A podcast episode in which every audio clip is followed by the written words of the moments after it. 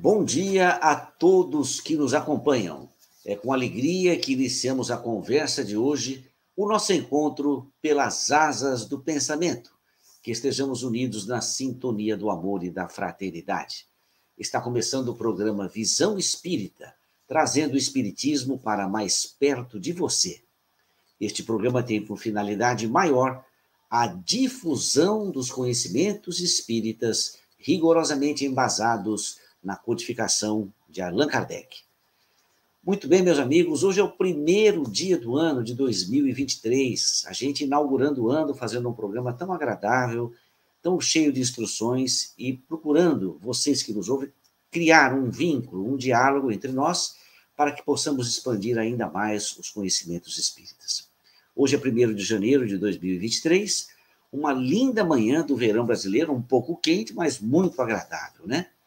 E começamos o estudo com essa bela imagem do Parque dos Ipês, em Santa Bárbara do Oeste, e é nessa atmosfera de espiritualidade que eu tenho o prazer de cumprimentar. Muito bom dia, meu amigo Wilson Roberto Garcia. Bom dia, Geraldo. Bom dia a você, companheira, e a você, companheiro, nessa jornada terrena. É uma alegria poder estar aqui, se juntar a vocês. Eu aproveito a, a sua irradiação do seu bom dia, Geraldo, também para desejar um feliz ano novo a todos que nos acompanham, que nós possamos aproveitar cada dia desse pacotinho novo, com 12 meses, com mais 360 e cinco dias pela frente, que possamos aproveitar cada um deles com muita sabedoria. E o Espiritismo nos ajuda muito nesse sentido, com certeza. Muito obrigado, Wilson. Muito bom dia, Alain Diniz Souza. Bom dia, meus amigos. Bom ano novo a todos nós. Que esse ano seja repleto de programas, programas de vários tipos. Eu com o Wilson ainda estamos brincando com um novo programa que deve logo começar sociologia e filosofia à luz do espiritismo, né? Então a gente está aí todo empolgado com, com esse ano de 2023, com ideias novas, pensamentos novos, e que você que está aí conseguindo estar tá ao vivo com a gente, um feliz ano novo. Que bom que você conseguiu entrar aqui hoje. É, é um dia meio preguiçoso, né? A gente vai dormir tarde e tal, aquela coisa, mas é, Bem-vindos. E quem vai nos ouvir depois, quando tiver gravado o programa, também um feliz ano novo, com muita paz, muita alegria para todos. Muito bom. Depois dessa apresentação, é, nós temos a dizer que o capítulo de hoje, o programa de hoje, tem o título de Morte e Paixão de Jesus. Enquanto eu li os textos evangélicos ontem, eu procurava um texto que pudesse se adequar de alguma forma com a tristeza, com a angústia que envolveu a morte de Jesus. E folheando vários livros, caiu na minha mão esse texto que coloquei como introdução do programa de hoje sobre a morte e paixão de Jesus, que eu passo a ler, é um texto que eu imagino que todos conheçam, mas é interessante que a gente ouça novamente, reflita novamente, que para mim eu achei muito interessante e divido com vocês. Relembremos a frase que estava no pórtico de entrada do templo do deus Apolo, na cidade de Delfos, Grécia do século IV a.C., assim escrito, abre aspas, Conhece-te a ti próprio e serás imortal. Fecha aspas. E a seguir, atrelando com essa frase, reescrevi a seguinte história: Morte de Sócrates. Alguns séculos antes do Cristo, vivia em Atenas o grande filósofo Sócrates. Aos 71 anos, foi condenado à morte, embora fosse inocente. Enquanto aguardava no cárcere o dia da execução, seus amigos e discípulos moviam céus e terra para o preservar da morte. O filósofo, com perfeita tranquilidade e paz de espírito, aguardou o dia em que ia beber o veneno mortífero. Na véspera da execução, seus amigos conseguiram subornar o carcereiro que abriu a porta da prisão. Criton, o mais ardente dos discípulos de Sócrates, entrou na cadeia e disse ao mestre: Foge depressa, Sócrates. Fugir por quê? perguntou o preso. Ora, não sabes que amanhã te vão matar? Sócrates disse: Matar-me? A mim? Ninguém pode me matar. Sim, amanhã terás de beber a taça desse puta mortal, insistiu Pico. Vamos, mestre. Foge depressa para escapares à morte. Sócrates conversa com ele. Meu caro amigo Pico, pensar que um pouco de veneno pode dar cabo de mim. Depois, puxando com os dedos a pele da mão, Sócrates perguntou: Acha que isso aqui é Sócrates? batendo com o punho no osso do crânio, acrescentou: Achas que isso aqui é Sócrates? Pois é isso que eles vão matar, este invólucro material, mas não a mim. Eu sou a minha alma. Ninguém pode matar Sócrates. No dia seguinte, quando o sentenciado já bebeu o veneno mortal e seu corpo ia perdendo aos poucos a sensibilidade, Cliton perguntou-lhe, entre soluços, Sócrates, onde queres que interrompas? Ao filósofo, sem consciente, murmurou. Já te disse, amigo, ninguém pode enterrar Sócrates. Quanto a este invólucro, enterrai-o onde quiseres. Não sou eu, eu sou minha Assim somos todos nós, seres imortais, pois somos almas, luz, divinos e eternos. Nós só morremos quando somos simplesmente esquecidos. Esse texto foi escrito por Humberto Roden. E é com esse texto que a gente começa o programa Visão Espírita, e é nesse clima que eu peço ao Alain que coloque a prece inicial na voz da Terezinha Oliveira.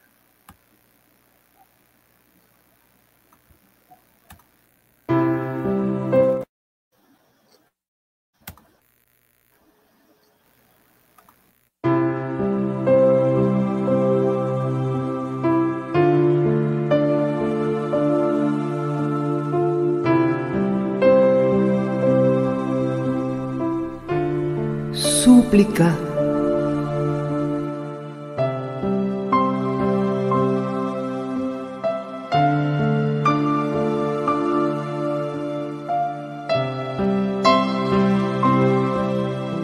Falte-me tudo, mas não a fé, Senhor, que eu possa prosseguir sem desalento e sem cessar, embora a passo lento, na estrada que conduz ao teu amor. Falte-me tudo, Senhor, menos a chama que a todo o coração dorido aquece, consoladora do pobre que padece e companheira daquele que te ama.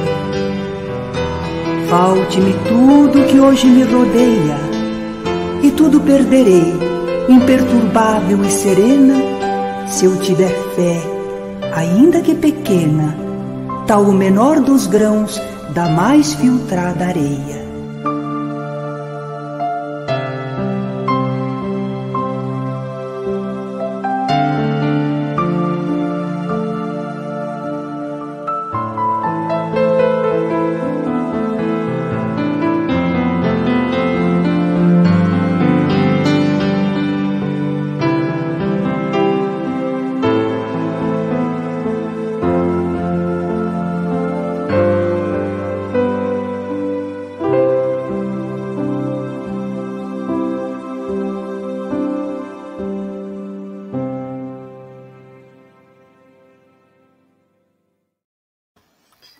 Que essa melodia nos envolva no programa de hoje.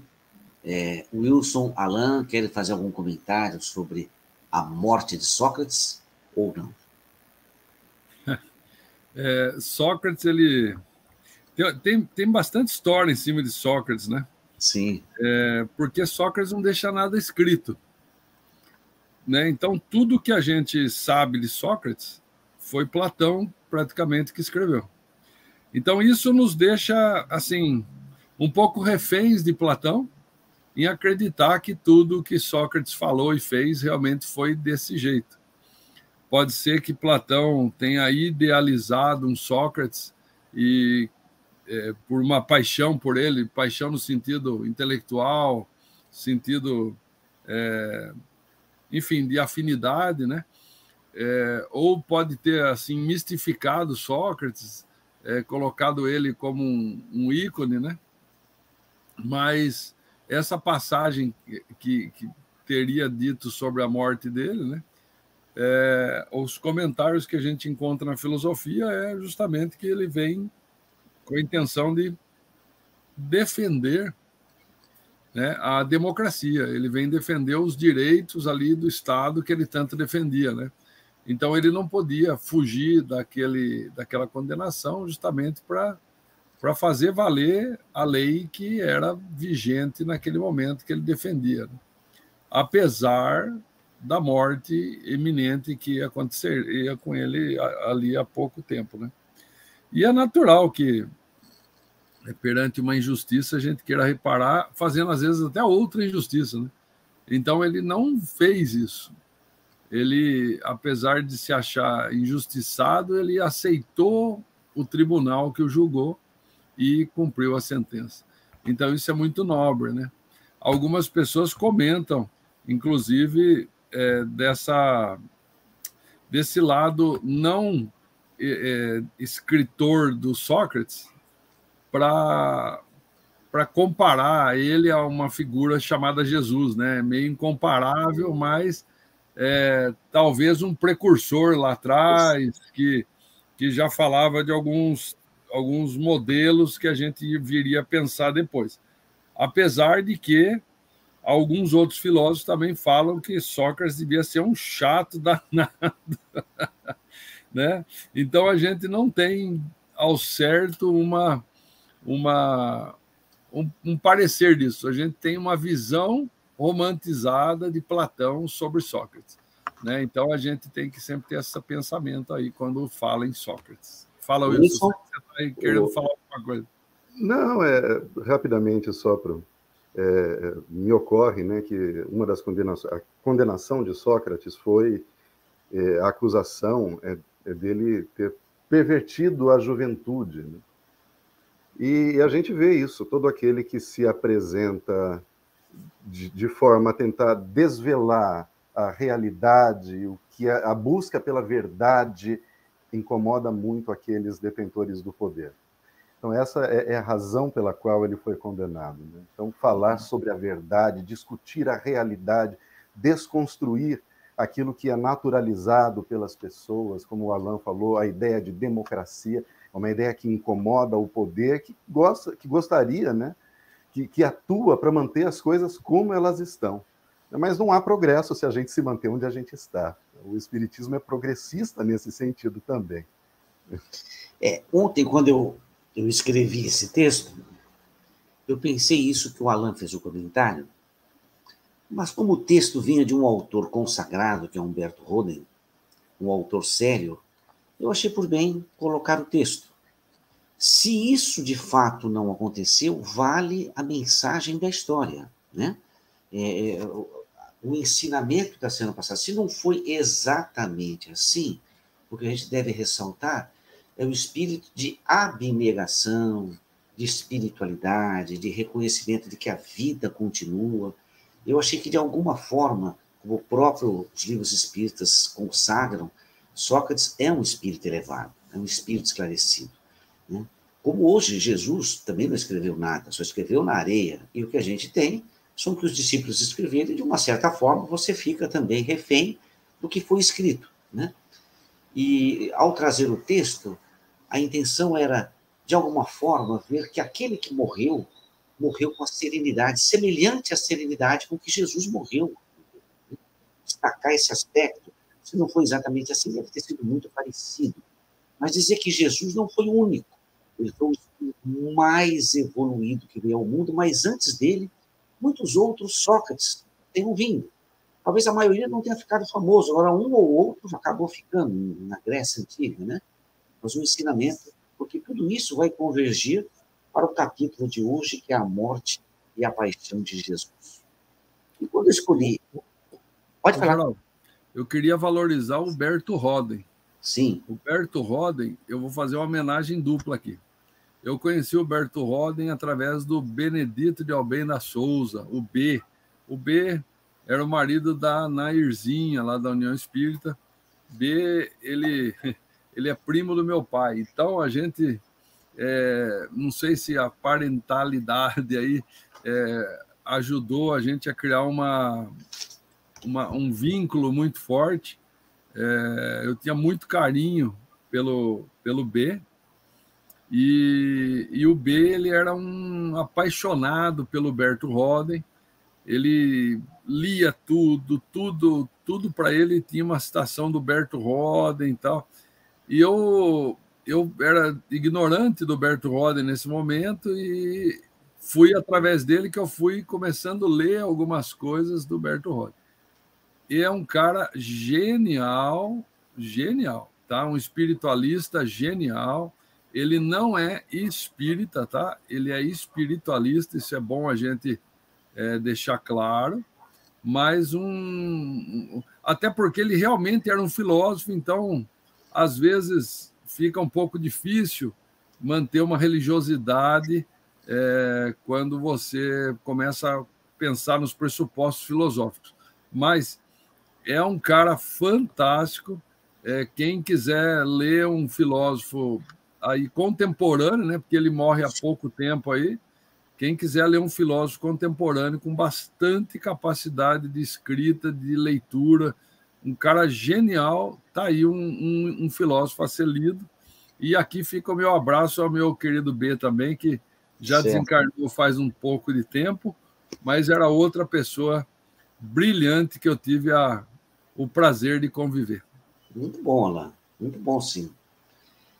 E quando ontem eu procurava, para começar o primeiro bloco do programa, falei, que capítulo que eu vou tentar juntar um com o outro? Eu comecei a refletir.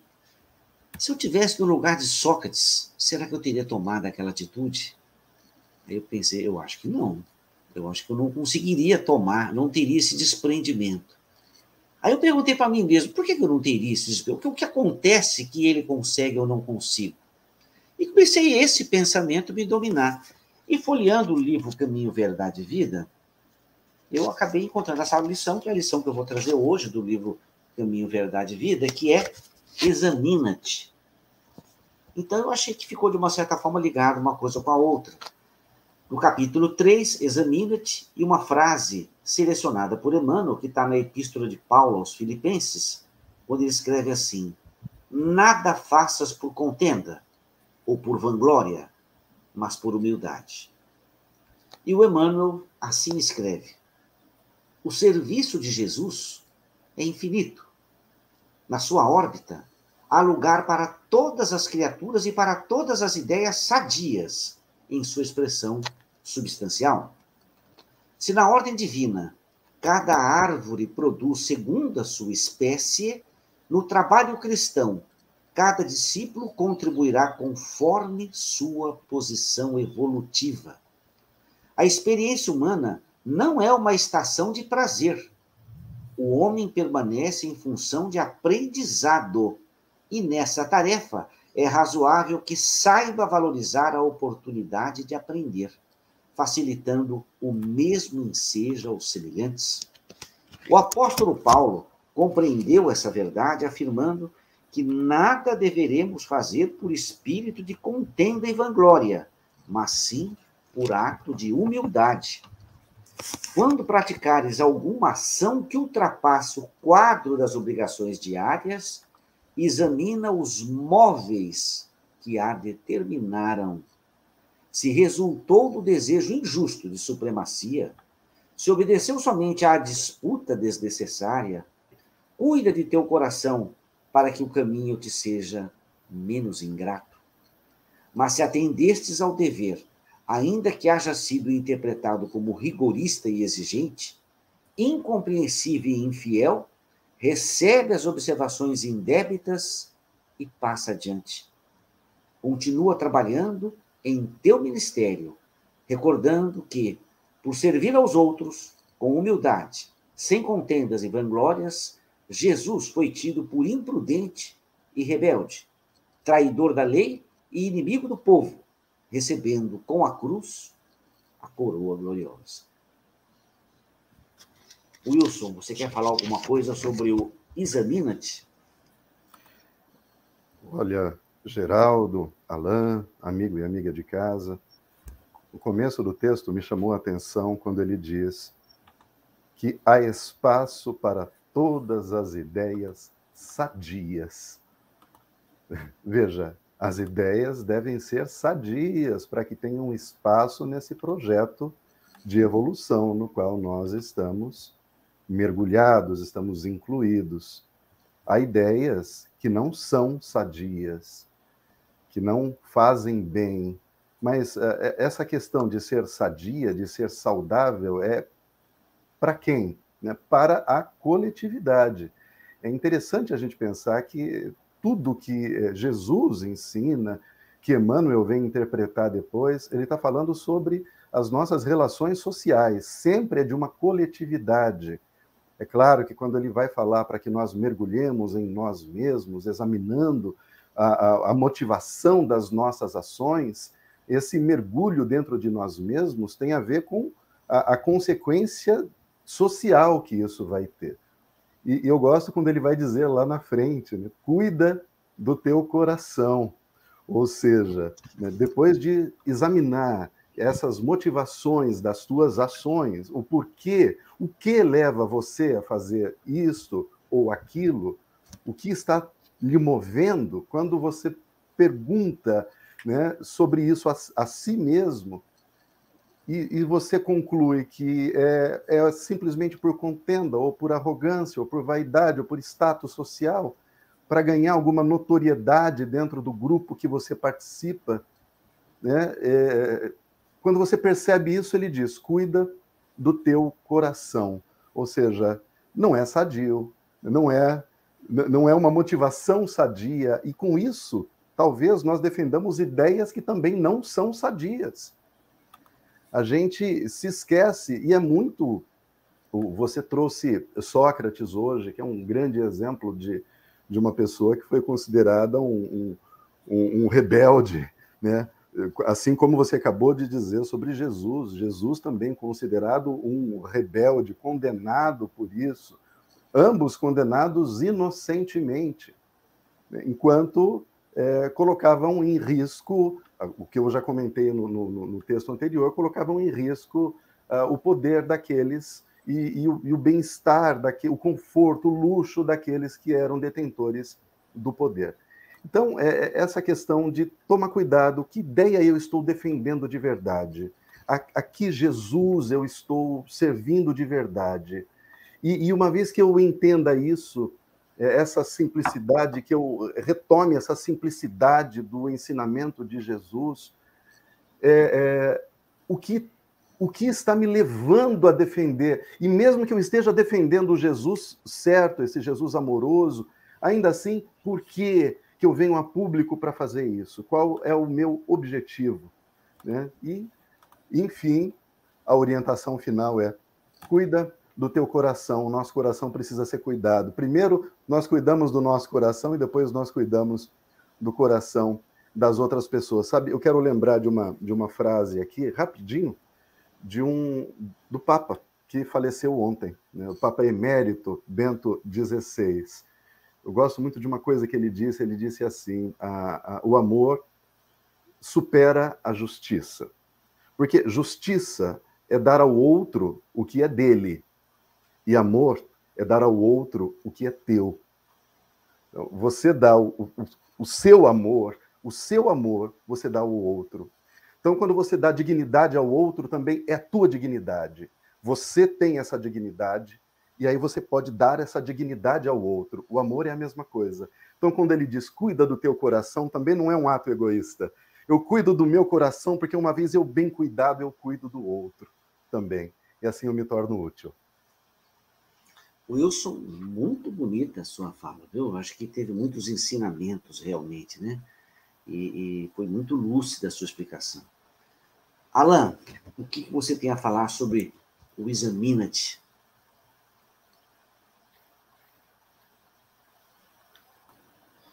eu acredito que deva ser a maior tarefa que a gente deveria fazer todos os dias. Né? Nós normalmente temos olhares e ouvidos atentos a examinar o próximo. Né? Agora, examinar-se, fazer essa autoexaminação, aí é mais complicado um pouquinho, é, é mais difícil, porque a gente costuma olhar para nós e só ver aquilo que a gente quer ver. A gente não vê aquilo que a gente não quer ver. E eu achei interessante a, a união que você fez do texto trazendo a ideia do Sócrates, do Humberto Roden, com este texto, né? Porque Sócrates, ele não só examinou-se muitas vezes, como ele saiu pela Grécia procurando uma pessoa de bem, procurando alguém que é, soubesse as coisas e realmente soubesse, né?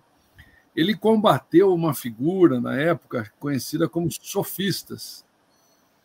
Os sofistas eram oradores que na época iam em praça pública, que era o local de divulgação de tudo, e, e falavam o que pensavam.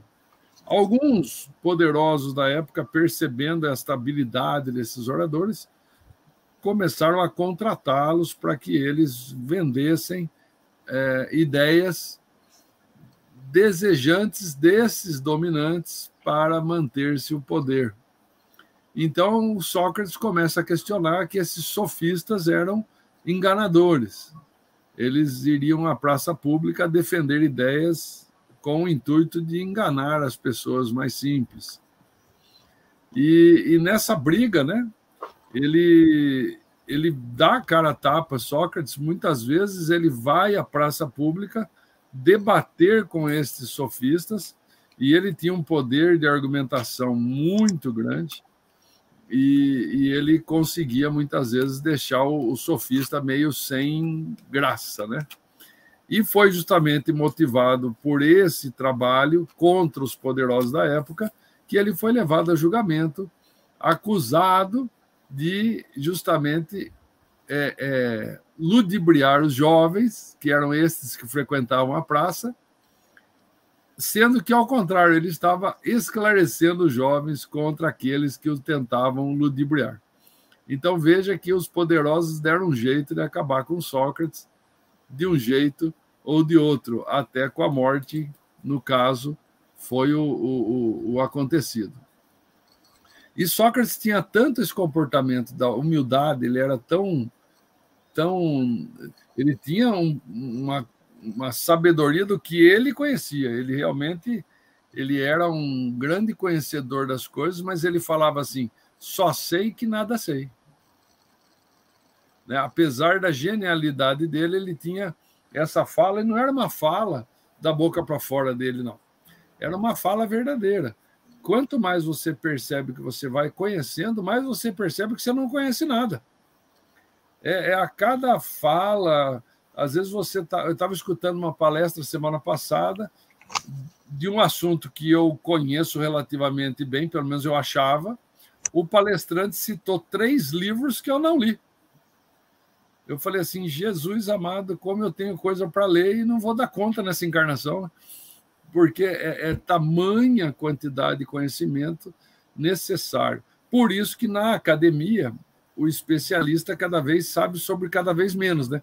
Porque para ele poder se concentrar, ele, ele, ele vai tendo que ficar muito específico no seu comentário e, e, e, vai tendo que fechar a área do conhecimento dele para ele ficar especialista. Sabe Senão, cada vez mais sobre cada vez menos, né? Sabe cada vez mais sobre cada vez menos.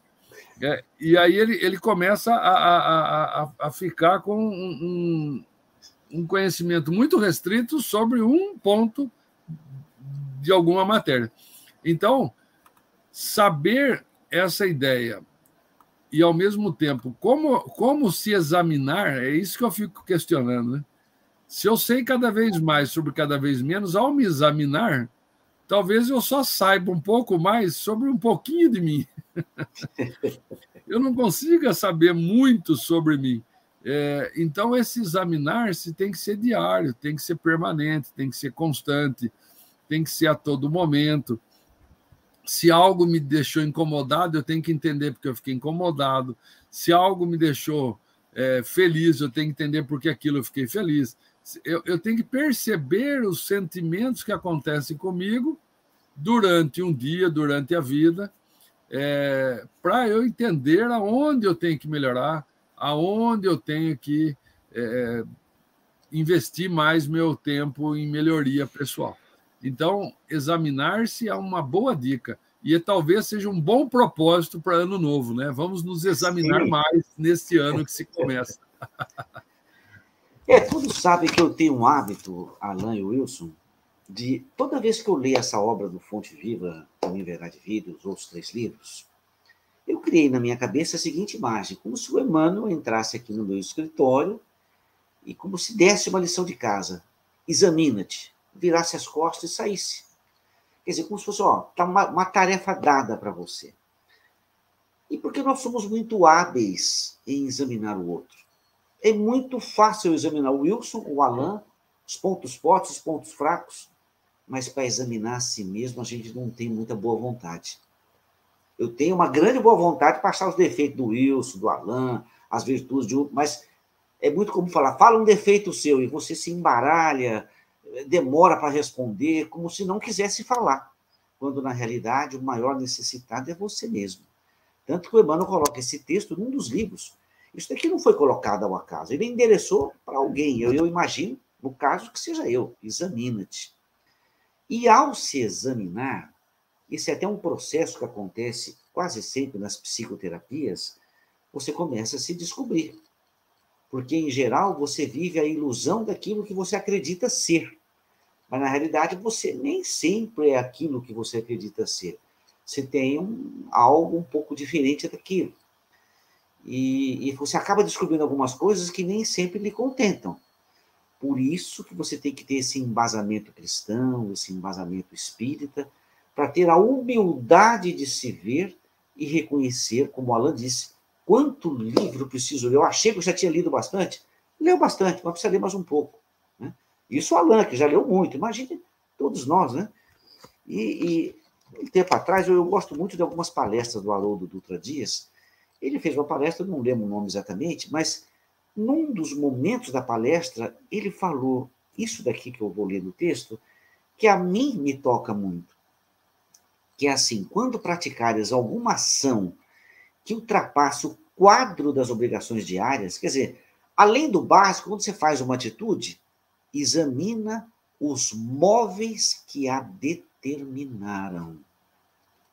Porque muitas vezes existem forças dentro da gente que estão escondidas, entre aspas, e no momento oportuno você põe para fora.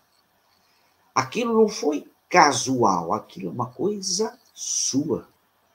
Tanto que ele aborda sobre a tentação. Ele fala: a tentação não está fora, a tentação está dentro de você. É você que tem essa distorção, é você que tem essa tendência, e você precisa trabalhar isso. Então, veja por que, que você agiu assim? Por que, que você falou assim? Por que, que você olhou assim? Isso passa pelo processo do examinar-te. E não é uma tarefa fácil. É uma tarefa que você tem que se revestir de muita humildade, de simplicidade e, e, e de reconhecer. A gente sempre elogia as referências que nós conhecemos, né? O Chico Xavier, todos todos que o conheceram falavam a mesma coisa. Ele era muito humilde. Ele era humilde demais. Se você ameaçasse qualquer elogio, ele balançava a cabeça negativamente e falava: não, não, não. E você vê que aquilo era verdadeiro dele. Não era para inglês ver, era verdadeiro. Ele não se reconhecia com virtudes. Ele não se reconhecia. Ele se achava um nada mesmo. Ele era humilde de fato. E às vezes nós somos humildes por necessidade. Né? Então, que a gente possa se examinar nesse primeiro de janeiro e começar o nosso dia a dia, o nosso ano, com esse pensamento. Geraldo, Alain, só eu lembrei de uma figura aqui, Alain, você falou sobre a ideia de quanto mais a gente sabe, menos a gente sabe, lembrando Sócrates. E isso sempre me chamou a atenção, essa ideia. Desculpa. Essa ideia do conhecimento. E aí eu me lembrei de uma figura de um físico brasileiro, Marcelo Gleiser. Sim. Ele, ele traz a figura da ilha do conhecimento. Eu acho muito interessante. Então, a ilha do conhecimento é: vamos dizer que você esteja numa ilha que tem um, um, dois metros de diâmetro. Aquela porção de terra que está é, que emergiu, né, onde você está, é o que você conhece. Todo o resto está oculto. Na medida em que você vai conhecendo mais, né, aquela porção de areia também aumenta. Então, veja, você está numa ilha com é, 100 metros, você consegue percorrer os 100 metros e conhecer tudo que tem naquele entorno. Se o seu conhecimento aumenta, sua ilha passa a ter um quilômetro. Para você conhecer um quilômetro, já é muito mais complicado. O que vai surgir, o que vai aparecer, o que vai emergir da, da, da, da água. Né? Agora você imagina uma ilha com 100 quilômetros, o quanto você tem que conhecer. Ou seja, cada vez que você emerge um pouco do que está oculto, você tem um novo trabalho a percorrer. Então, eu gostei muito dessa figura porque ela vai de encontro à fala de Sócrates. Ou seja, quanto mais eu sei, menos eu sei, porque mais eu tenho a conhecer ainda. Então é maravilhoso. Muito bom, muito bom. 10 horas e 7 minutos. Assim encerramos. Pois a Lavínia, a Lavínia nos lembrou aqui, ó, que ela fala assim, ó, examina-te. Soube que existe um exercício que Santo Agostinho propõe para que façamos uma retrospectiva diária de nossos pensamentos, palavras e ações. E eu achei oportuna essa lembrança dela, porque isso está no livro dos Espíritos. Tá? Então, Agostinho fala para nós no livro dos Espíritos, onde ele, ele nos traz o conhece-te a ti mesmo. É, e esse ele, ele falava assim: ó, fazei o que eu fazia quando vivi na terra. Ao fim do dia, interrogava a minha consciência, passava revista ao que fizera e perguntava a mim mesmo se não faltar algum dever, se ninguém tiver motivo de, para de mim se queixar. Foi assim que cheguei a me conhecer e a ver o que em mim precisava de reforma. Então, acho que foi uma excelente lembrança da Lavínia e eu, aproveitando, homenageando Agostinho no, na presença dele no Livro dos Espíritos. Agradecer a Lavínia por estar nos assistindo no dia 1 de janeiro, né? Isso aí. Bem-vindo a todos. Estamos com 23 pessoas ao vivo. Oh, então, beleza. todos muito bem-vindos. É, ótimo. Muito bem, Lavínia, e muito bem, Alan. Bom, agora vamos começar o segundo bloco do programa Visão Espírita, que é o estudo do livro O Espírito do Cristianismo, de Caimar Schutel. E o capítulo de hoje é o capítulo 31, Zaqueu, o Publicano. E eu, eu, é bom que a gente fale antes que o publicano, naquela época, era um homem que cobrava os impostos. E, e por cobrar impostos, ele acaba, muitos deles, exigindo até às vezes além do que era para exigir. Então a fama deles não era uma fama boa, eles eram odiados, eles eram mal vistos, eles não eram bem recebidos, porque ele chegava e ele ia cobrar dinheiro, e isso gerava um mal-estar coletivo. A presença de um publicano não causava esses amores nos lugares onde ele ia. E além do, do Zaqueu ser esse publicano, ele era de uma estatura pequena para a época. Parece que antigamente o povo era um pouco menor, mas ele era menor ainda, ele era menor que a média. Né? Então ele era conhecido como uma pessoa pequena. Muito bem. Então, agora, sobre Zaqueu, o publicano, eu vou ler um texto que está no Evangelho de Lucas, que o Caibá selecionou. Existe toda uma explicação do Caibá, e depois eu passo para o Wilson e Alan fazerem os comentários. Então, vou ler Lucas, capítulo 19, versículo 1 a 10. Abre aspas. Tendo Jesus entrado em Jericó, atravessava a cidade. Havia ali um homem chamado Zaqueu, que era chefe dos publicanos e rico. Este procurava ver quem era Jesus, porém não o podia conseguir por causa da multidão, porque era de baixa estatura. E correndo adiante, subiu a um sicômoro, que era uma árvore, tipo de uma figueira, né? Subiu a um sicômoro a fim de vê-lo, porque estava para passar por ali. Quando Jesus chegou àquele lugar, olhou para cima e disse-lhe: Zaqueu, desce depressa, porque importa que eu fique hoje em tua casa. Ele desceu a toda pressa e o recebeu com alegria. Vendo isto, todos murmuravam, dizendo que ele tinha ido hospedar-se em casa de um pecador.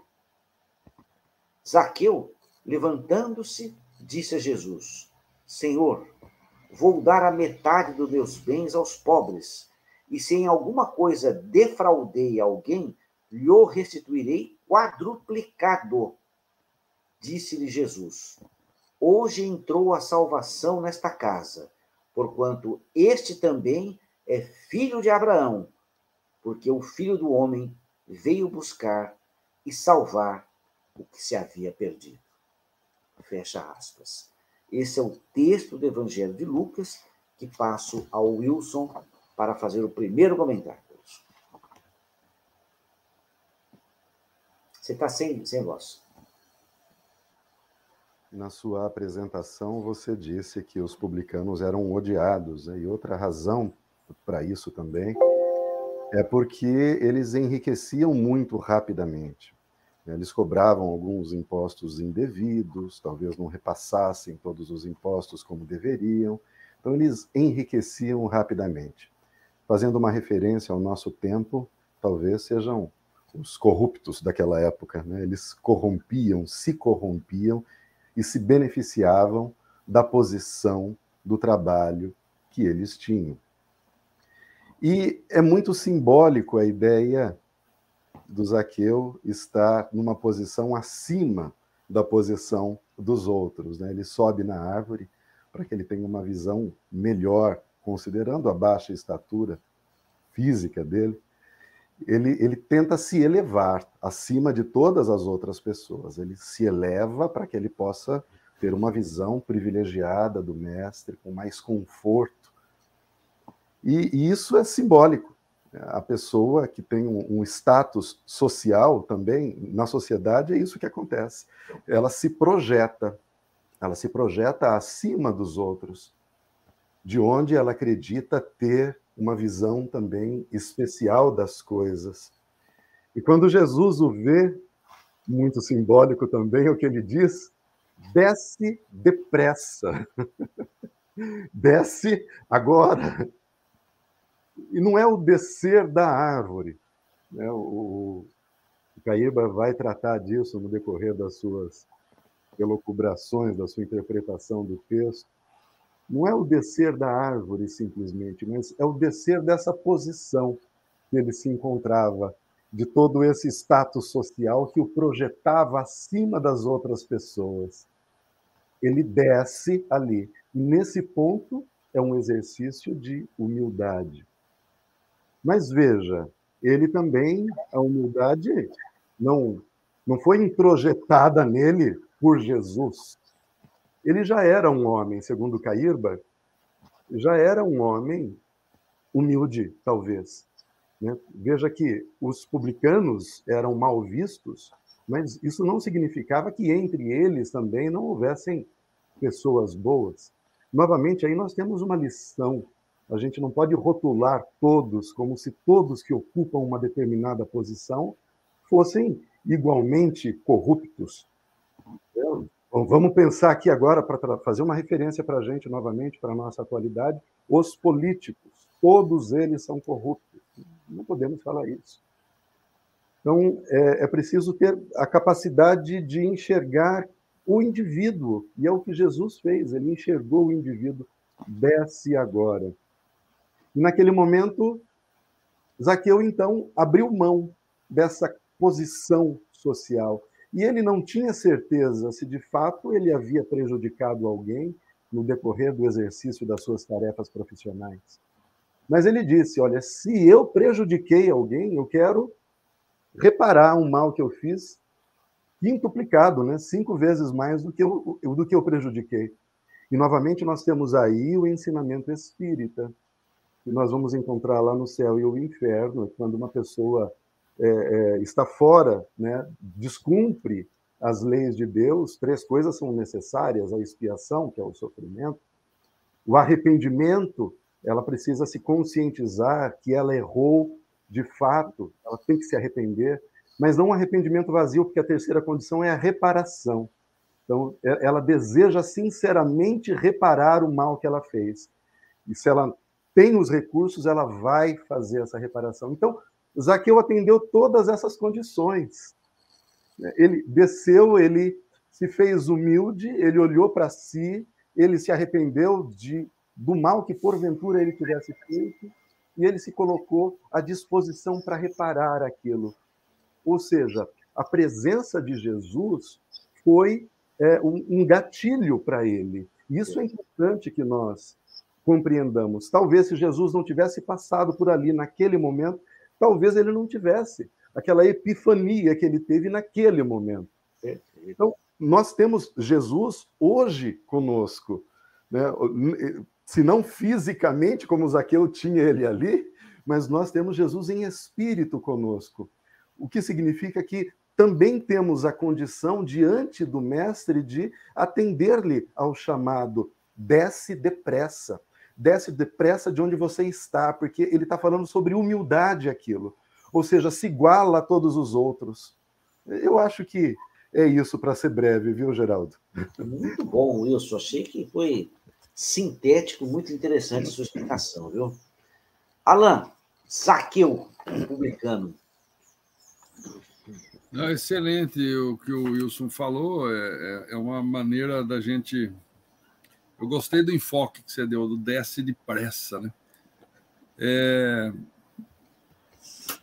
E é natural até hoje, Wilson, o cobra... porque na época, como funcionava o cobrador de impostos? Não sei se vocês sabem. Na época, o, o cobrador de impostos ele, ele recebia, por incumbência, uma região na qual ele detinha o poder de cobrar impostos. E ele ficava com uma parte desses impostos recebidos como pagamento do seu trabalho. Então ele meio que comprava o direito daquela região e então ele já era uma pessoa com algum recurso, porque senão ele não conseguiria adquirir né, a chance de ser o cobrador de impostos, e ele sai cobrando. E lógico que ele também tinha vantagem, porque é, ao receber o imposto ele fica com uma parte, né? Então é, é, é um processo assim que funcionava lá na época a cobrança de impostos. Se a gente trouxer para o dia de hoje, a cobrança de impostos é outro problema sério que não foi resolvido ainda, né? Até porque em nosso país nós precisamos de uma reforma fiscal a mais do que urgente já há dezenas de anos, né? Que nós pagamos impostos eh, para tudo, né? E, e, impostos em cadeia, pagamos de várias maneiras impostos, e isso vai incomodando as pessoas de uma maneira que muita gente começa a querer achar um jeito de não pagar todos os impostos enquanto se o imposto fosse algo justo, porque qual era a ideia do imposto? Era uma parte para ajudar na administração do coletivo. Então, de acordo com o que você produz, você dá uma parte para um gestor fazer do coletivo com aquele dinheiro. Hoje, o Wilson citou bem, nós temos a figura do político, que a gente tem a impressão que todo o dinheiro que a gente arrecada e vai na mão do político, ele vai ser desviado. Então, ele não vai ser aplicado é, nos recursos do coletivo. E aí nós temos os impostos cobrados de forma hoje absurdas, né? E, e, e, tu, e, tão, e, tão, e, de forma tão. É, é, é, a prestação de contas isso é, é feita de uma forma tão escusa, assim, tão mal feita, que a gente nunca sabe quanto foi arrecadado, a gente não sabe como foi empregado, tem impostos que são impostos para uma coisa que foi calculada e hoje ele é desviado para outra coisa, às vezes até uma coisa boa, tudo bem, mas é, há um remanejamento de impostos, eles são criados para um propósito, viram para outro propósito, é uma bagunça isso. Isso é uma bagunça que pouca gente consegue entender, pouca gente consegue explicar. É, tamanha é a bagunça que no Brasil é essa questão da cobrança de impostos. Como eu sou empresário e convivo com muitos empresários, é, há muito tempo eu cheguei à seguinte conclusão: falar, eu, eu tenho que pagar o imposto. Eu gosto? Não, porque eu não acho é, bem empregado o dinheiro que, eu, que é recolhido do que eu faço. Mas é uma regra do jogo que existe quando eu entrei no negócio. Então, eu não fui pego de surpresa, ah, então tem um imposto também. Não, já tinha quando eu montei a empresa. Então, o que eu tenho que fazer? Eu tenho que pagar imposto, gostando ou não gostando. Agora, essa é uma prática que é muito complicada hoje no Brasil, e isso traz muitos, é, muitos mal-estares, não sei se a, o, o, o, plural está certo aí, ou, acho que é mal-estares mesmo, né? Ou, é. E fiquei em dúvida agora. É, então traz muito problema, traz muito desconforto, e, e, eu não sei como que cada um lida com isso. Daí porque a gente pensa assim, por que será que Jesus coloca no Evangelho um cobrador de impostos, né? Ele coloca porque ele sabe que isso é um negócio mal resolvido. E está lá o exemplo mal resolvido. Mas o nosso cobrador de impostos da época, ele se resolve.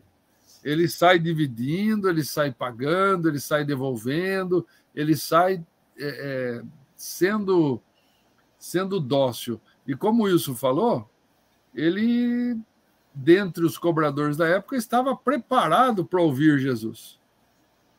Porque outros talvez ouviram da mesma maneira e nada fizeram. Mas ele já vinha de um preparo para que aquilo acontecesse. Agora, é, é, é bonita essas transformações, né? É, é inclusive o, o Caibar comenta aqui, né? ele comenta a transformação de Paulo, de Madalena e do nosso cobrador de impostos, né? São grandes, é, grandes transformações que nós observamos no Evangelho, né? Então seria Paulo, Madalena e Zaqueu. Eu acho que realmente Caibar apontou as três maiores transformações que nós observamos. É isso aí, Geraldo. Ô, ô, ô Geraldo, isso, isso, só para lembrar, eu acho que nesse trio aí que o Alan citou, Levi, né, também era. Mateus, o próprio discípulo, era um cobrador de impostos. De impostos. Sim, Quando é Jesus é passa, é, Jesus olha para ele e fala: Vem e segue-me. E ele larga o que ele está fazendo e vai atrás de Jesus. É verdade. E é interessante que no texto o Caibá chama atenção para essa transformação. Nem que ela seja momentânea, nem que ela seja transitória, mas foi uma transformação. Quando Zaqueu desce, naquele momento, ele se consagra a Jesus. Nem que depois ele tenha voltado a fazer quase tudo que fazia, mas naquele momento. E até para fortalecer isso, Jesus fala: é importante que hoje eu fique na sua casa. Quer dizer, você imagine um homem que ninguém gostava na sociedade, possivelmente mal visto, podia até ser honesto em alguns pontos, mas ele sabia que ele era mal visto. E ele vê aquela figura sublime falando: Eu vou dormir na sua casa. Imagina como impactou ele. E ele fala: Não, eu vou dar o meu dinheiro aos pobres. Naquele momento, ele estava se transformando. E só aquele, a, a, aquela bondade de Jesus deve ter impactado esse espírito para o resto da vida dele. Até hoje, eu não sei como está reencarnado esse Zaqueu, mas eu tenho certeza que esse momento deve ter sido um momento chave da transformação dele hoje. Ele deve olhar para trás e falar: talvez o maior avanço tenha começado naquele dia em que Jesus quis dormir na minha casa. Esse foi a, a mudança. Geraldo. Ele, como? Foi não? Não, só para lembrar, eu não sei, eu não gosto de falar porque eu não, não tenho a referência aqui, mas obras espíritas dizem que Bezerra de Menezes seria uma, uma das encarnações de Zaqueu teria sido Zaqueu. Né? O, o, Álvaro traz isso em algumas, algumas palestras dele. Eu acho que é o Divaldo que traz essa informação. Eu não saberia agora pegar referência bibliográfica, mas eu vou até pesquisar enquanto você disse. Mas só porque você disse, se for realmente, a gente vai, vai entender que aquela mudança foi realmente grande, né? É, mas assim, é, a gente quando o, o, o, Wilson tocou nesse assunto, né? O Zaqueu tinha Jesus ali à sua frente, palpável, né? A figura do mestre. Hoje nós não temos. Mas podemos ter o mestre em espírito. Para você ter o mestre em espírito, cultive o hábito da oração, cultive o hábito das boas atitudes, e em espírito ele pode estar presente. Eu finalizo essa minha fala lembrando novamente do meu pai, que falava assim para mim: Geraldo, Jesus não é um espírito inacessível. Se você orar com fé, com humildade, com certeza ele ouvirá você e ele responderá você. Agora, você tem que estar realmente humilde e sintonizado com ele.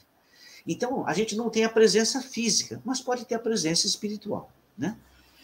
Muito bem, meus amigos, já estamos bem avançados na hora, 10 horas e 26 minutos, e vamos começar o terceiro bloco do programa Visão Espírita, que é sobre a paixão e morte de Jesus, morte e paixão de Jesus.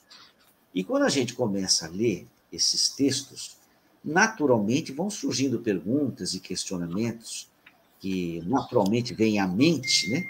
E que a gente, quando não tem grandes conhecimentos da doutrina, da filosofia, você se confunde com as palavras. O título é Morte e Paixão de Jesus. Então eu faço a primeira pergunta ao Wilson, Wilson, muitas vezes a palavra paixão é relacionada a um amor intenso, terreno, de uma pessoa para outra. Eu pergunto a você, Wilson, qual o entendimento espírita sobre a palavra, abre aspas, paixão, na frase morte e paixão de Jesus? A palavra paixão é uma dessas palavras que a gente passa a utilizar de uma maneira meio equivocada, de verdade, né? Como se paixão fosse um amor incontrolável, uma chama e, de fato o é. Mas, a raiz de paixão, ela etimologicamente, ela está ligada a patos. Veja, é, é uma patologia, é uma condição, é, é quase uma, é uma doença em algum aspecto, é, é algo que não é natural a, a paixão é, é, o oposto da racionalidade. Nesse contexto, tá, nesse contexto da paixão de Cristo, a paixão tem a ver com sofrimento, tem a ver é, é, quando a gente fala compaixão, por exemplo, a palavra compaixão significa sentir o que o outro está sentindo, ou seja, sofrer junto. Então, paixão significa sofrimento nesse contexto. Então, a gente vai falar de todo o sofrimento de Jesus, desde que ele foi preso, desde que ele foi torturado, humilhado, até a morte dele. Então, nesse contexto é isso. É, mas paixão, como eu disse, ela tem essa visão também. A pessoa apaixonada é a pessoa que não é mais dominada pela razão. Ela, ela, ela deixa de ser lógica, ela deixa de ser racional. Né? O ser apaixonado, ele faz loucuras, por ser objeto de desejo. E a paixão tem a ver com desejo, de você querer né, ter acesso a algo que você não tem. E nesse ponto que a gente tem que diferenciar a paixão do amor. Né? O, o, porque se você é, só pode amar o que você não tem, quando você passa a ter, você não ama mais. Você não precisa mais amar. Então você muda o objeto da sua paixão. É por isso que muitos relacionamentos que são baseados na paixão simplesmente não conseguem perdurar. Ou seja, o indivíduo é, deseja aquela outra pessoa e quando ele a tem, ele não precisa mais desejar, porque você só deseja o que você não tem. Aí ele passa a desejar uma outra pessoa. E assim vai. Muitas pessoas passam a vida desejando ou projetando uma felicidade. E isso gera o quê? Sofrimento, é claro. Não pode gerar nada de bom. Né? Então é isso. Nesse contexto, Geraldo, é sofrimento mesmo. Olha, ótimo, era exatamente essa resposta. Muito bom, Wilson. Então, muita gente confunde essa palavra. Então, essa paixão, entre aspas, ela está simbolizando todo o sofrimento, a dor, talvez a angústia daquele momento de sofrimento até chegar à cruz. Então, é interessante que a gente tenha essa percepção, porque é esse sentimento que vai fazer a gente entender as demais perguntas. E aí eu passo ao Alain agora. Alain, no item 3, temos uma frase assim: de Kardec. Não, do Evangelho. E estamos todos, e, e estando todos presos de admiração pelo que Jesus fazia, então todos aqueles que o circundavam ficavam realmente admirados pelo que Jesus fazia. Essa frase destaca um homem nobre, muito acima da média, inspirado por uma luz divina. Para que houvesse tanta admiração, os feitos de Jesus deveriam ser excepcionais e impressionantes. Pergunta que eu faço ao Alain. Alain, para causar tanta admiração entre todos, quais fenômenos extraordinários eram frequentes na vida de Jesus? Olha, Geraldo e Wilson, é, na realidade não eram extraordinários, eles eram diferentes do que o vulgo, naquele momento, eles estavam ali é, observando. Na realidade, para nós espíritas, é, não existe milagre, existem fenômenos.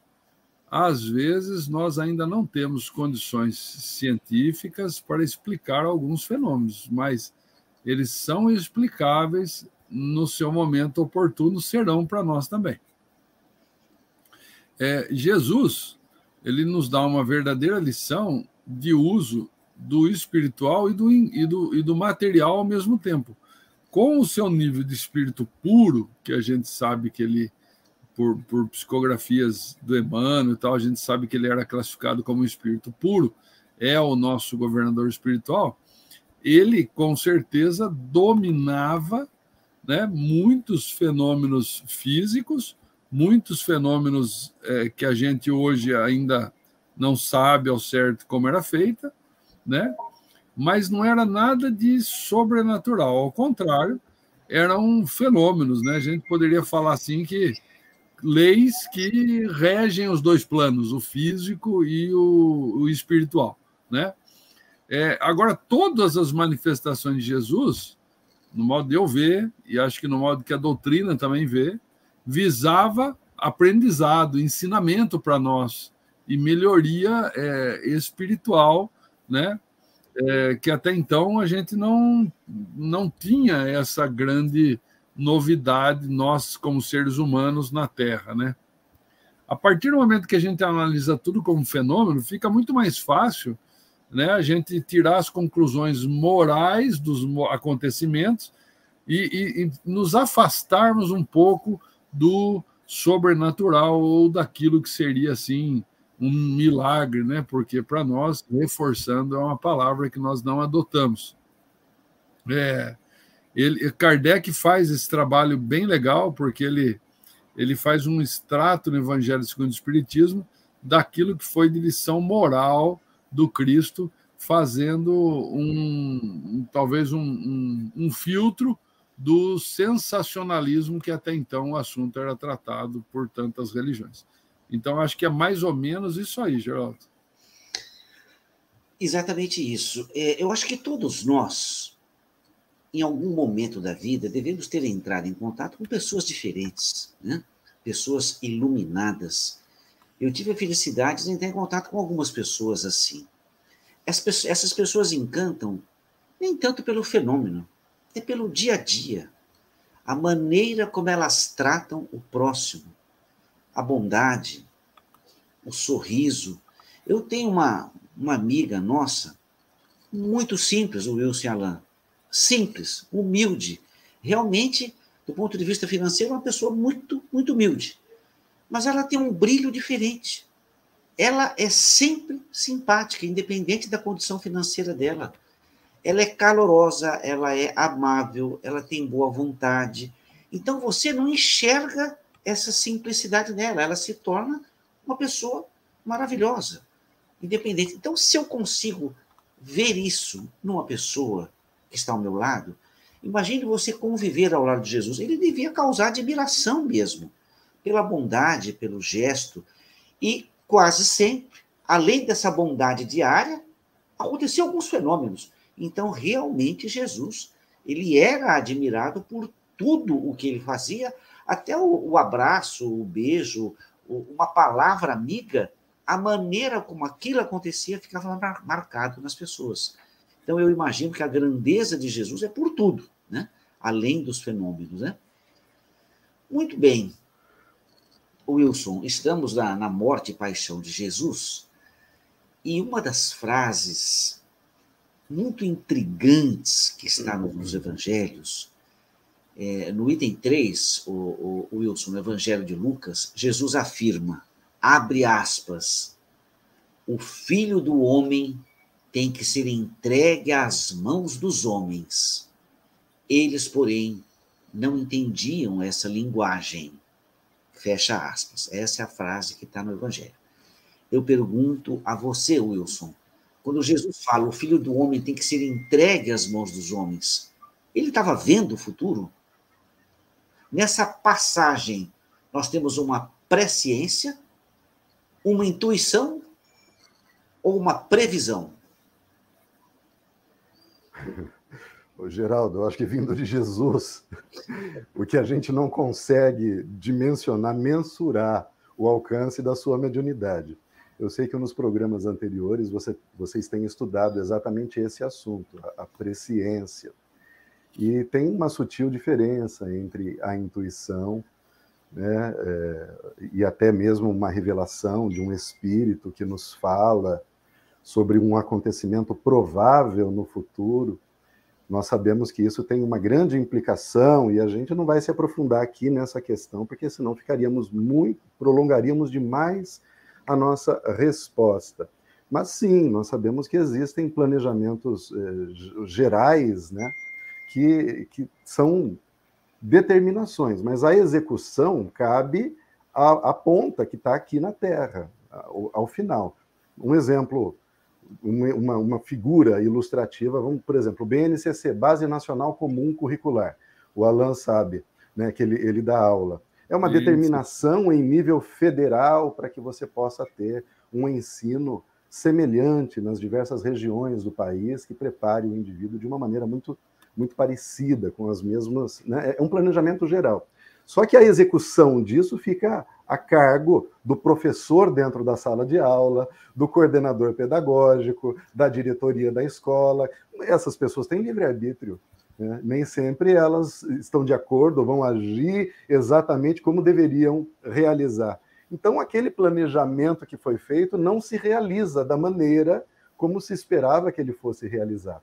Assim também, quando a gente reencarna, existem determinações, mas a execução cabe na ponta aqui a nós, e nós né, nem sempre estamos à altura da realização daquilo ou tomamos decisões equivocadas, mas não no caso de Jesus. Porque Jesus, a gente vai aprender na revista Espírita que os espíritos puros, eles alcançam um grau de, de evolução que os tornam é, é, infalíveis. Tanto na encarnação, ele diz, quanto na espiritualidade. Então, Jesus seria um espírito puro, então ele é infalível, ou seja, aquilo que estava determinado aconteceria com certeza, sendo Jesus aqui a outra ponta. Então, é, é uma presciência, sim. Então, quando Jesus, ele já tinha conhecimento daquilo. Ele estava informando que aquilo ia acontecer. Iria acontecer, porque estava nas mãos dele fazer aquilo. A decisão cabia a ele. Né? E ele, como infalível, cumpriria com rigor a determinação daquele planejamento. Detalhe por detalhe. Detalhe por detalhe. Tudo aquilo ia acontecer. E ele revelou aquilo e deixou os, os seus seguidores ali naquele momento atônitos. Né? Eles não compreendiam o que ele estava querendo dizer com aquilo. Mas sim, ele já tinha o conhecimento. E não é por intuição, é por conhecimento mesmo. Já tinha ciência daquilo, já tinha uma clareza daquilo. Alan, dando, pegando sequência no que o Wilson falou, é, no texto evangélico está escrito assim: ela, entre aspas, a linguagem, lhes era de tal modo oculta que nada compreendiam daquilo e temiam interrogá-lo a respeito. Então, a sensação que dá é que aquele pessoal que estava ao lado dele não tinha entendido muito bem, como o próprio Wilson disse, o alcance dessas palavras. Aí eu utilizo esse texto e faço uma pergunta de maior amplitude, que é o seguinte: a linguagem de Jesus era de fato oculta e inacessível à inteligência humana? Não, de forma nenhuma. A, a mensagem do Cristo, ela era, vamos falar assim, usava um recurso, né? Ele usava recurso da parábola. A parábola é um recurso é, um recurso da linguagem para nos trazer um conhecimento que exige do ouvinte uma interpretação. Então, é, é importante que, ao perceber uma parábola, eu interprete. E isso permite que esse ensinamento ele dure para muito tempo. Né? É a história lá dos contos de fada, por exemplo, né? Que usa a fábula, paralelo à parábola, para trazer um conhecimento, no caso, para as crianças, a fábula principalmente, para a criança interpretar de acordo com a sua idade, de acordo com o seu conhecimento, aquelas lições, né? Então, por exemplo, ah, existe o, o lobo mal da Chapeuzinho Vermelho, né? Não é dessa maneira, mas existe uma interpretação necessária que a criança precisa fazer para falar, olha, preste atenção, não dê atenção para qualquer um na rua, preste atenção, porque tem alguns que não são bons, né? Então, eles estavam com aquela historinha passando o ensinamento que atinge cada criança na sua hora, sem também. Né? É, eu acho que seria inacessível a linguagem se ele usasse a linguagem literal. Se ele usasse a fala literal, talvez ele não tivesse nem conseguido ter três anos de trabalho, porque iam falar: esse cara é louco. O que ele está falando está totalmente contrário ao, ao que a gente faz hoje aqui. Então, vamos acabar com ele ou não vamos dar bola para ele. Então, ele achou um recurso que é o recurso da parábola. Ela é, ela é inacessível? Não, mas ela exige que a gente interprete, exige um esforço do ouvinte para aquela interpretação. Então, aquele que está menos avisado ouve aquilo e, e não dá muita bola. A linguagem Linguagem, para você ter uma ideia, eu, eu, eu participo de um departamento da Unicamp da linguagem. Né? Então, ali é onde também se apropria a psicanálise, também ela está lá no, departamento de linguagem. É, a filosofia é vizinha da linguagem, sempre está tendo trabalhos ali, é, até os prédios são encostados, sempre está tendo trabalhos em comum acordo, porque a linguagem é essencial na comunicação. Eu tenho que achar uma linguagem que eu comunique. E eu tenho que medir a minha linguagem para aquele que está me ouvindo. Eu, se eu falo de um. Por exemplo, tem um autor chamado Kant, Immanuel Kant. Ele é um autor inteligentíssimo, com reflexões inteligentíssimas, muito difícil acesso ao seu conhecimento. A pessoa, para ler Kant, ela precisa. É, puxa vida, ter uma boa bagagem de estudo, porque realmente é complexo. Então, eu entendo a capacidade dele de, de pensamento, de elaboração do pensamento, mas ele não conseguiu chegar numa linguagem de comunicação com acesso a mais pessoas. Alan, eu acho que é exatamente isso. Só a parábola, né? É, eu, eu, você como professor, muitas vezes, quando você apresenta uma nova matéria, naquele momento poucos alunos compreendem, a maioria não compreende. À medida que você vai explicando, aquilo vai ficando mais fácil para o aluno entender. Eu era um aluno mediano em matemática, para mim era, era difícil entender. Mas eu tinha um irmão que ele era um exímio matemático. Então eu recorria a ele, quando ele explicava, ficava fácil. Eu falava, é, eu é que não estava entendendo. Então Jesus, quando trouxe esses ensinamentos, Talvez, num primeiro momento, aquele povo não estava habituado a ter aquele tipo de raciocínio, aquela percepção, mas aquilo acabava sendo um desafio.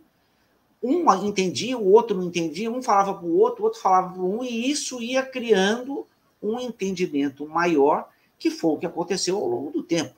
Hoje a gente fala das parábolas com uma certa tranquilidade, mas talvez nós mesmos, há dois mil anos, tivéssemos uma grande dificuldade de entender o que foi dito. Então, a, a, a parábola ela não era inacessível. Nós é que deveríamos crescer, né? Agora, tem um problema isso aí, né?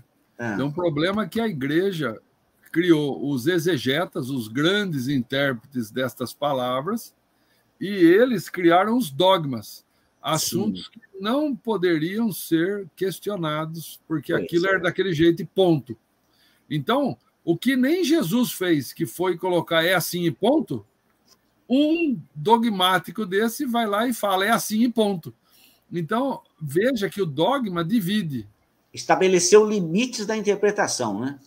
Limites dentro de uma clausura mental para que o indivíduo não saísse daquele caminho das vaquinhas ali, que não pode mudar nunca. Né? Então, eles tinham que obedecer daquela forma e ponto. Então, um, um grande ponto aí que um, um exegeta, um estudioso da, da, da, dos textos evangélicos e bíblicos, ele tem que ter um, um, bom senso. Ele não, ele pode fazer as interpretações dele como eu posso, como cada um de nós pode, mas ele não pode pôr um ponto final nessa interpretação, porque Sim. todo esse pensamento evangélico, bíblico, é de amor. O amor ele não tem um ponto final. O amor é algo em movimento, ele é, ele é dinâmico. Então, o, o conhecimento também tem que ser dinâmico. Porque se não fosse para ser assim, Jesus não falaria por parábola, ele falaria, falaria e ponto. E ainda deixava escrito, não só os dez testamentos lá numa pedra, ele, ele ia fazer alguém escrever para ele e falar, e assinar embaixo, é assim e ponto. Não é assim e ponto. A construção do amor não é assim e ponto. A construção do amor ela tem que ser de acordo com a capacidade de cada um, de acordo com o entendimento de cada um, de acordo com o momento de cada um. E é esse o grande, o grande, a grande lição de amor de Jesus é essa. Ele vai ele ensina por parábolas para no seu nível de entendimento, na sua hora e no seu nível de amor, você interpretando cada vez de outra forma, de outra maneira para você, não para você conhecer e sair dando pancada na cabeça dos outros. Né? E o, o, o, Wilson, na resposta anterior dele, ele foi tão feliz na resposta que ele acabou, de uma certa forma, respondendo essa questão seguinte, mas talvez você queira complementar alguma coisa a mais, Wilson. É curioso e surpreendente essa passagem do Evangelho de Mateus, quando está escrito assim: A partir de então, começou Jesus a revelar a seus discípulos que tinha de ir a Jerusalém, que aí tinha de sofrer muito da parte dos senadores, dos escribas e dos príncipes dos sacerdotes, que tinha de ser morto e de ressuscitar ao terceiro dia. Quer dizer, vocês imaginem ele falando: olha, eu vou ter que ir para Jerusalém, eu vou sofrer muito, vai acontecer isso, vai acontecer aquilo, vamos botar na cruz eu vou morrer. Você imagina naquela época alguém ouvindo essa predição.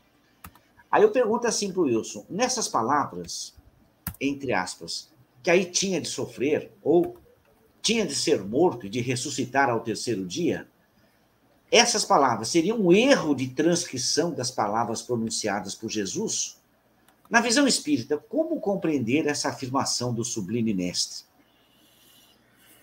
É, Geraldo, é, eu como você disse, eu respondi parcialmente já na minha outra resposta, né? Ou seja, se existe um plano geral para um acontecimento e quem vai executar este plano é o próprio Jesus, um espírito infalível, é natural que cada pormenor do plano seja realizado. Então, cada sofrimento, cada passo dele era conhecido. Então, eu acredito que o tinha cabe mesmo nessa situação não seria diferente. Né? Ele, havia um planejamento. Você vai tratar disso nas próximas perguntas, eu acredito. Mas para que chegasse no final a lição maior que ele vai trazer após a sua ressuscitação, né? ou depois ele se revelar ainda vivo após a morte, entre aspas, é, tudo tinha que acontecer como aconteceu. E, e, eu queria só aproveitar o ensejo né, do, do que o Alan disse sobre os exegetas, né, Alan? os exegetas ainda são aqueles intérpretes que interpretam a, a, as, as, passagens bíblicas com base num contexto ainda, né? eles vão num contexto histórico. Mas eu queria somar ainda a gravidade dos hermeneutas, né? que a, hermenêutica é o estudo da interpretação das obras sagradas com base nas palavras. e, é, e, é, o que você está colocando aqui, Geraldo, né? a palavra tinha. Então, veja, é uma interpretação da palavra. Será que essa palavra cabia? Cabia para o nosso entendimento agora. Para o nosso entendimento de que Jesus sabia o que aconteceria nos pormenores, sim, então ele tinha que se submeter, sendo ele um espírito puro que é. Se fosse nós, será que tinha que acontecer? Não aconteceria. E essa pergunta eu ia fazer para você agora, Wilson. Você falou que Jesus, o espírito perfeito, ia cumprir e cumpriu. E cumpriu. Eu pergunto a você: a maioria dos espíritos encarnados cumpre aquilo que está determinado? Ou chega lá, olha, Wilson, você fez 40%, 60%, 70%. Como funciona essa média?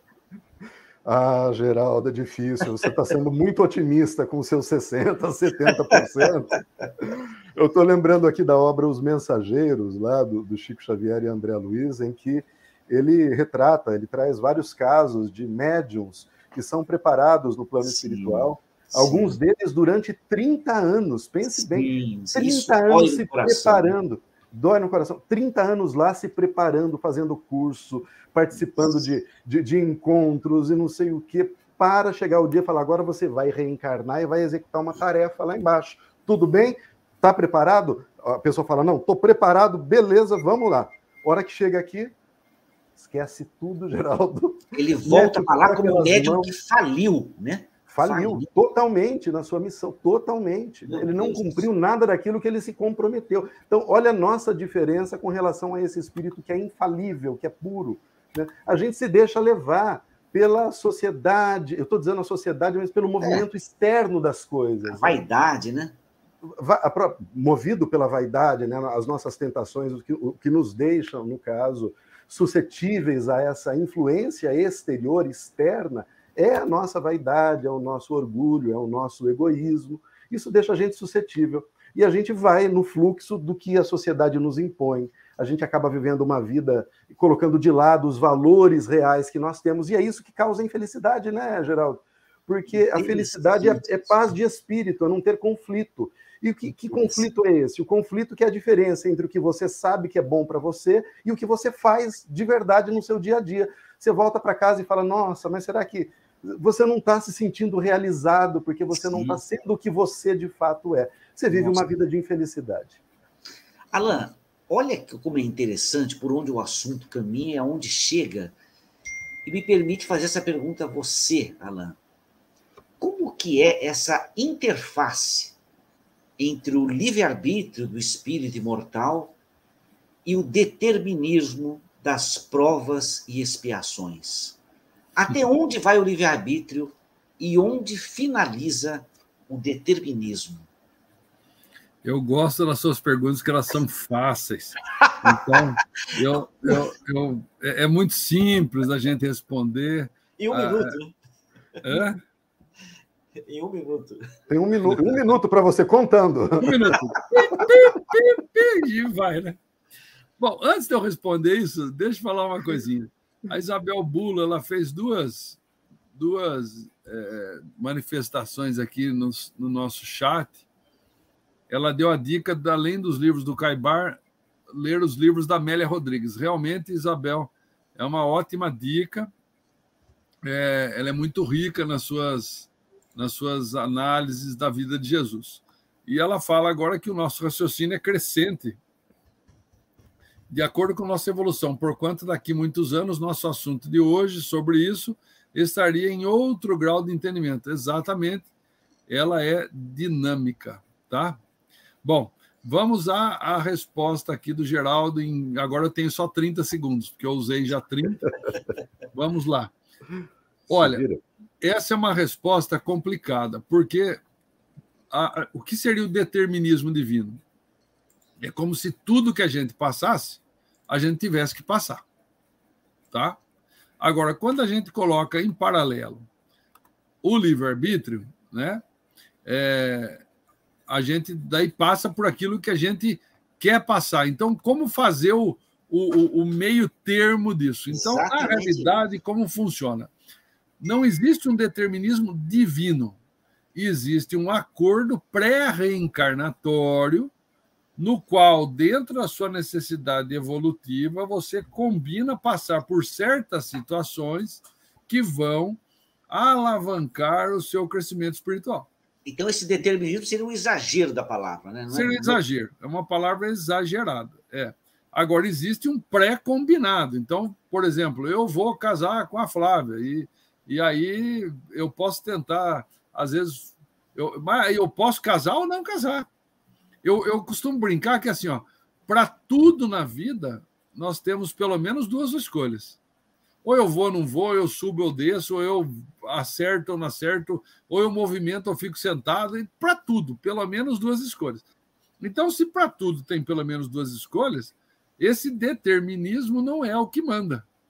O que manda mais é o nosso livre-arbítrio. Agora, existem provas específicas que eu combinei, eu combinei antes da encarnação, lá no plano espiritual, para que aquilo me ajude, me impulsione na minha transformação. Essas provas vão acontecer na minha vida. Então, algumas dessas situações vão ser alavancas para me movimentar para melhor. Agora, eu posso ainda, por exemplo, eu escolhi uma prova. Eu vou contar uma historinha. O Urbano Zotelli, um grande amigo aqui no movimento espírita de Piracicaba, a gente fazia muita, dava aula junto. Isso estou falando a, nossa senhora, mais de 30 anos atrás, grandes amigos. O Urbano teve dois filhos, o Jefferson e o Douglas, e teve uma menina também. Os dois meninos foram fazer medicina na USP em Ribeirão. O mais velho, Douglas, é formado, trabalha aqui na.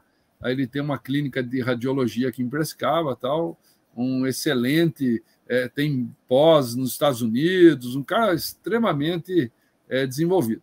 O Jefferson estava no último ano, voltando de Ribeirão, um carro é, pega ele no meio, ele fica tetraplégico. Naquele momento, ele foi para uma cama, ficou muito amargurado com aquilo que tinha acontecido, reclamando e xingando tudo e todos. Só que dali, depois de um tempo, passou alguns meses, ele falou: Eu quero acabar a faculdade. A USP não permitia que nem paraplégico estudasse na USP. Ele conseguiu mexer deputados, senadores, foi uma bagunça danada. A USP hoje ela pode ser pode ser tetraplégico ou paraplégico, você pode estudar na USP, até medicina. E ele se forma em medicina tetraplégico. Um psiquiatra de São Paulo, conhecendo o caso dele, convida ele para fazer residência com ele, custo do psiquiatra, bancando enfermeira e tudo mais, ele fez a, a, a residência em psiquiatria, que era o que ele poderia fazer, é, dado a situação física dele. O governador do Acre, na época, convidou ele para ser o psiquiatra do Hospital Central do Acre. E ele foi embora para o Acre. Hoje ele é diretor-geral do Hospital do Acre. Tetraplégico. Ou seja, um dia eu falei para o Urbano, eu falei, Urbano, você acha que ele com os braços e com as pernas no lugar iria para o Acre? Nunca. Ele ia ficar aqui em São Paulo com o irmão dele. O pai já havia comprado uma casa para reformar e fazer a clínica dos dois. Eles iam ficar aqui nesse conforto que já estava acomodada a família. Agora, o mundo fez uma situação para ele parar lá no Acre. E com a inteligência dele, porque ele é muito inteligente, ele transformar um hospital, profissionais, ele envolver pessoas, ele coordenar trabalhos, Olha que movimento. Então, o fato em si dele ficar tetraplégico provavelmente vem do planejamento reencarnatório dele. O que ele fez a partir daí é livre-arbítrio dele. Poderia ser mais ou poderia ser menos, né? Podia ser mais. Para mim, foi o máximo que ele conseguiu fazer. Sim, Porque sim, eu sim, não sim. sei se no lugar dele eu faria. Então, para mim, ele fez um. A história é muito interessante, viu, Orlando? É, ele fez um máximo. Então, eu, eu, eu, eu, lembrei dessa história agora, eu já fiz palestras sobre isso, eles são todos meus amigos, né? O Urbano faleceu agora é, no ano que passou, é, um, um, grande amigo que sei que está lá junto com o B, lá no plano espiritual, sempre mandando inspirações para gente. E, e os filhos dele continuam aí, trabalhadores, dois médicos super bem formados, capazes, produzindo, apesar de um ser tetraplégico. E, e, talvez não apesar disso, talvez por isso ele se fez mais na medicina do que se ele tivesse com os ele braços avançado muito espiritualmente, realmente, né? Então é só para ilustrar. Tá? A única pergunta que eu faço ao Wilson, porque eu, não vai dar para fazer todas as perguntas, é essa a próxima pergunta, Wilson. São 11 horas, né? Wilson, qual a maior lição que recebemos sobre a ressurreição de Jesus ao terceiro dia? Eu vou, eu vou respondê-la, e eu sei que eu tenho que ser rápido, não tenho nem um minuto nela. não. É, é, nos 30 mesmo. Não, mas eu só vou fazer uma contribuição rápida à discussão anterior sobre o determinismo. Então, eu, eu vou é, apontar que eu, eu não acho, eu particularmente não considero exagero a terminologia determinismo divino, porque eu acredito realmente que há um determinismo divino. Eu disse nos meus comentários anteriores que existem leis que são gerais. Por exemplo, eu posso considerar um determinismo divino que eu seja perfeito. A evolução a evolução, o progresso, isso é um determinismo. Você não pode escolher algo para mudar isso. Só que nesse ponto, a gente vai considerar que Deus não tem pressa, porque ele é eterno. Não tem pressa. Se para que nós nos tornemos perfeitos vai demorar um bilhão ou cinco bilhões de anos, não há diferença alguma.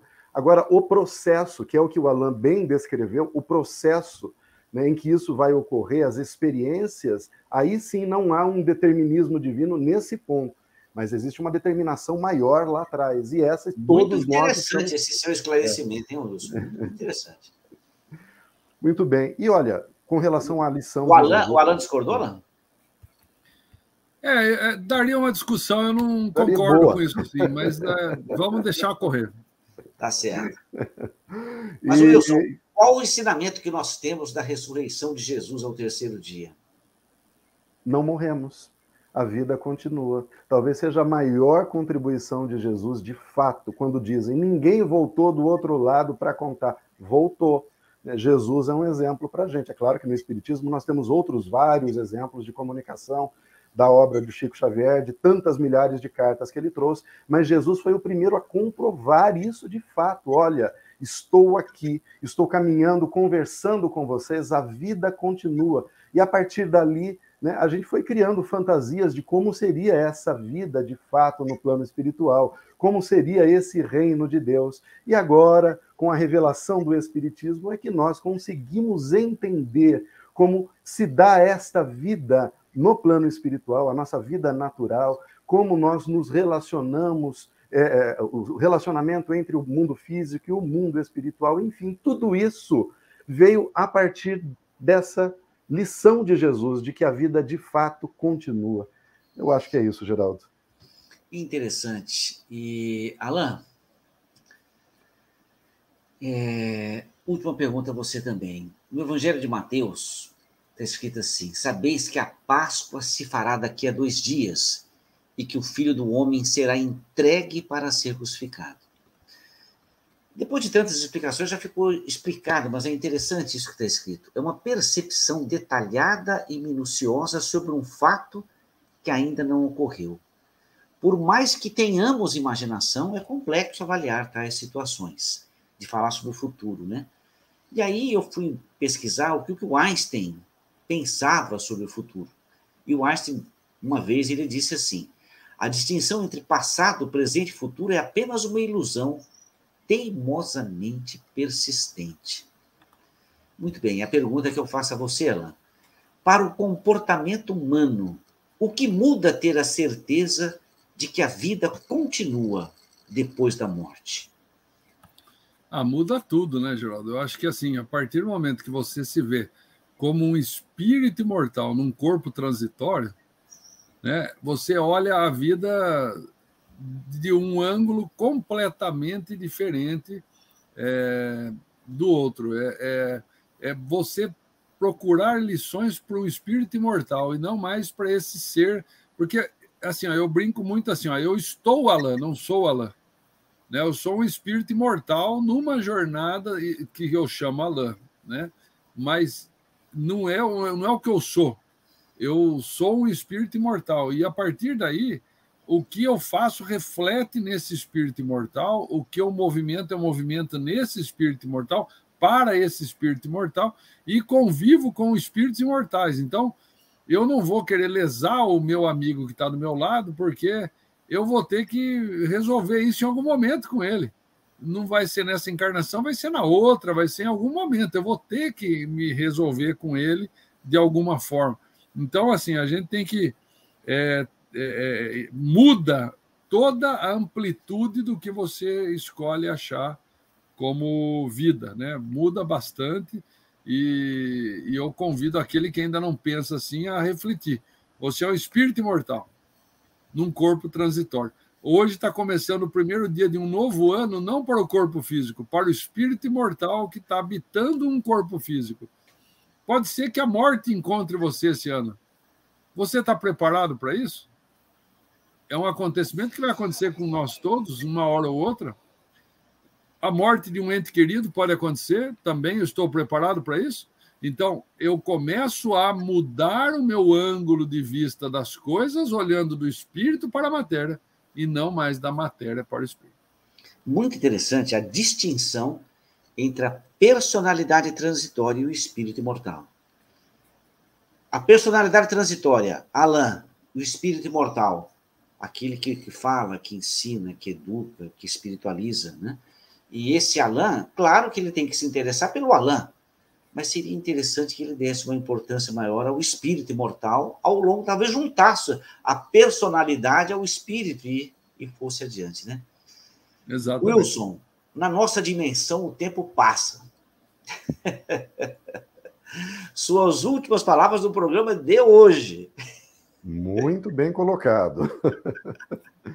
De gratidão, Geraldo. Obrigado né, a você, obrigado ao Alain por me acolherem, obrigado a você que nos acompanha, pela presença, pela generosidade de nos acompanhar nesse dia tão especial, primeiro dia do ano, e aqui estamos. E o meu desejo de um ano, um ano mesmo, né, feito dia por dia, mas um ano iluminado, com muita saúde e, sobretudo, com muita coragem, que nós possamos aproveitar as oportunidades que surgirão até as dificuldades, que possamos superá-las e nos tornarmos pessoas melhores, mais amáveis, mais alegres, para aqueles, para nós mesmos, é claro, para uma vida mais leve e também fazer a vida melhor daqueles que estão ao nosso lado, começar dos nossos familiares, quem está na nossa casa, sob o mesmo teto, os nossos amigos, enfim. Esse é o meu desejo. Muito obrigado a todos. Obrigado, Wilson. Alain, suas palavras que possamos ter um ano maravilhoso. O, o livro que o, o Wilson falou, esse aqui, ó, o 13 terceiro Aporto, do Jorge Damas Martins, é uma ah, biografia do Bezerra, que ele afirma que o Bezerra é o, o, o Zaqueu. Zaqueu reencarnado, tá? Só para ficar aí a registro para todo mundo aí, mas que a gente tenha um, um ano maravilhoso, com muita com muita paz. Esse ano nós vamos completar 24 anos de existência do programa Espírita. Quer dizer, é um tempo já razoável. Bem, bem razoável. Nós não aprendemos nada ainda, mas vamos lá. Um Eu não sei se é bom ou se é ruim falar que tem 24 anos. Eu acho que é ruim, porque vamos falar assim, mas ainda não aprenderam? É isso aí, pessoal. Olha, muito bom a conversa com vocês. Vocês são sempre muito simpáticos, agradáveis e mesmo sendo simpático, consegue transmitir muito ensinamento. E a todos vocês que nos ouviram, muito obrigado pela audiência de vocês e agradecemos a Deus, aos bondosos amigos que nos assistem do outro lado da vida e que nos permitem realizar mais um trabalho da divulgação espírita. Uma boa semana a todos nós. Nos encontramos domingo que vem.